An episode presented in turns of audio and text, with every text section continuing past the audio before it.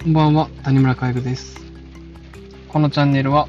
介護をなりわいとする介護職が放送するチャンネルとなっております。えー今回は、介護職の賃金安い問題っていうテーマでお話していきたいと思います。介護職の今抱える課題としては、まあ、人手不足っていうところが大きくあります。2025年に、まあ、超高齢化社会と言われていて、で、そこで、えーたくさんの介護職の人材が必要となります。えーそれにあたっての、まあ、対策というか、介護職の賃金の、あのーまあ、見直しというか、処遇改善っていうところで、あ去年は特定処遇改善加算なんかが出てきましたけど、ちょっと惜しいけどダメですよねっていう。で、内容としては、介護福祉士を取って10年間勤務した時に、えーもう、あの、年収440万超えれたらいいねっていうような、えー加算なんですが、まあ、実際紐解くと、440万超えようと思ったら手取りが、えーまあ、30万ぐらい、え必要で、まあ、そうしようと思った時に、本当に会社は大変です。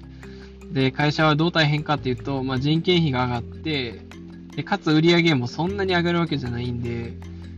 うん、それを果たして実現できるのかっていうところに、まあ、疑問符がつくんですけど、まあ、介護職の賃金が安い問題っていうのはずっと前から言われていることで、で、まあ、本当にそうなんかなっていうところで、ちょっと、まあ、考えてみました。で、えー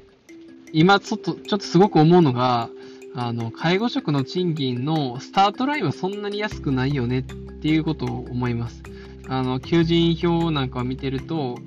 介護職がまあ18万ぐらいから始め始まってたり、まあ、例えば大阪市内で言えば、まあ、20万ぐらいから、まあ、19万後半から、もう初めから、あの、えー初任給もらえたりすることがあって、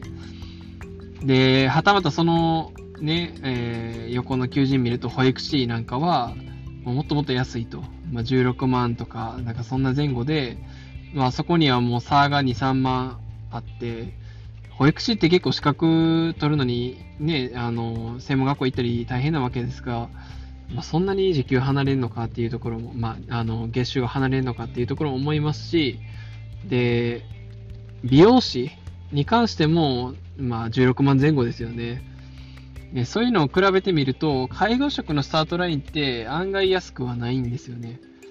まあ、もちろんあの大企業とかで行くと話は別になりますけど、まあ、下手したら資格いらないのに、19万とかもらえるわけで、で、その傍ら、あの、国家資格とかである美容師を取らないと、あの、就職できない中でも16万とかっていう、まあ、倍率が高いからでしょうけど、まあ、そんだけ賃金に関しては、あの、そんなに安くないんじゃないかなと思います。まあ、ただその賃金が安くないけれども、なかなか、その、敷居が高いというか、まあ、3K と言われていて、まあ、きつい、臭い、汚いでしたっけ？ちょっと 3K って言われてる、えー仕事である中で、まあ、なかなかその新しい人材確保っていうのができていないっていうところの背景はよくわかるんですけど、賃金が安い問題に関しては特にそんなに安くないんじゃないかなと、スタートラインに関しては思います。スタートラインに関しては。ただですね、あの、働いていくにつれて、どれくらい上がっていくかっていうところの不満、不安もありますし、で、かつ、例えば管理者になったらどれくらいもらえるのか、みたいなところで、そんなに、だから上げ幅っていうところは、うーん、あんまり期待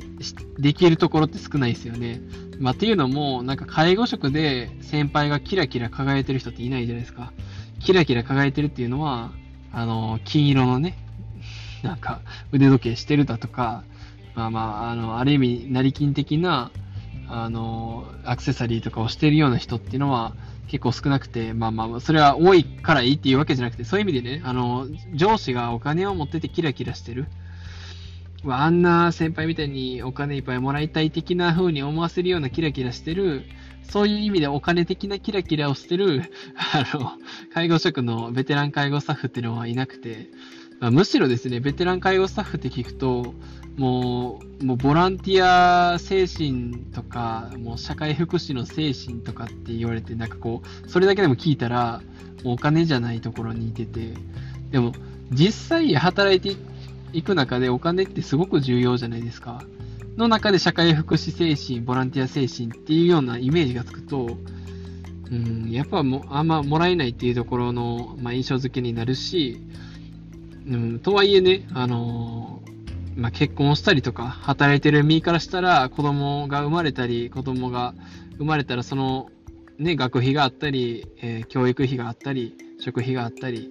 で、ある中で、やっぱりそれなりにお金は必要になってくると。で、介護職の、でも、その将来性ってのにあんまりキラキラしてるね、お金的なキラキラしてる面がないっていうところで、だから、あの冒頭言った通り、特定処遇改善加算のリーダーシップ、リーダー的介護スタッフは年収もっともらいもらうべきっていうやつで、まあ、介護福祉士とって10年っていうのは、まあ一つありかなとは思うんですけど、10年長くないですか？で、かつ440万を超えるようにっていう制度ではあるんですけど、実際それってうまくいくんかなっていう要素がすごく多い制度で、うん、例えばその介護福祉士とってそのリーダー的介護士っていうところを会社で独自で決めていけるんですよね。計画性を、あの計画書を作る段階で。国があの介護福祉士5年以上はリーダーですみたいな風に決めてる、えー、わけじゃなくて、決め、決まりきってるわけじゃなくてですね、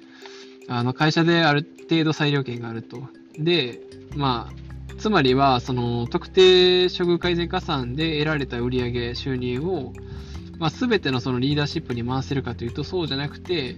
まあ、そうじゃない介護職とそれ以外って言って、まあ、むしろ介護職以外の方にも割り振ることができるようになってて、まあ、つまり会社の裁量権によって全然こう違ってくるんですよね。っていう中で、まあ、本来そのリーダーシップ、あまあ、介護のリーダー的存在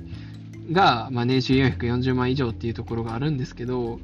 まあ、それの最低人数ってこもね、制度的に決まってるんですが、まあ、会社は頑張れば、その 抜け口があるっていうところで、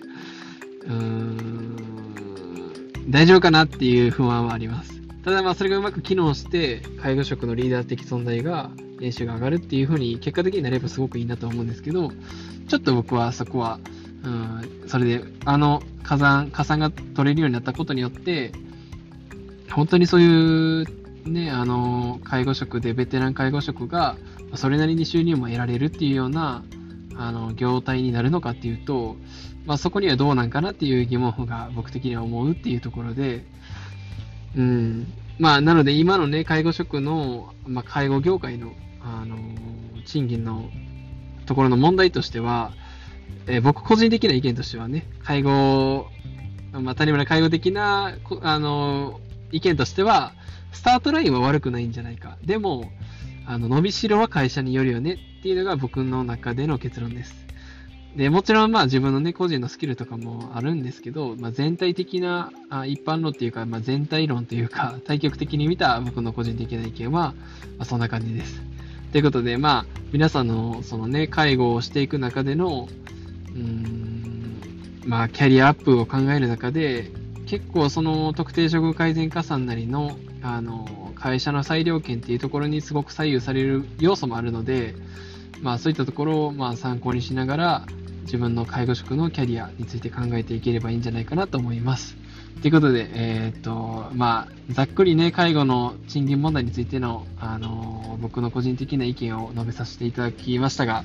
まあ、何か参考になればとても幸いです。ということで、えー、まだまだ道半ば、種村佳代でした。バイバイ。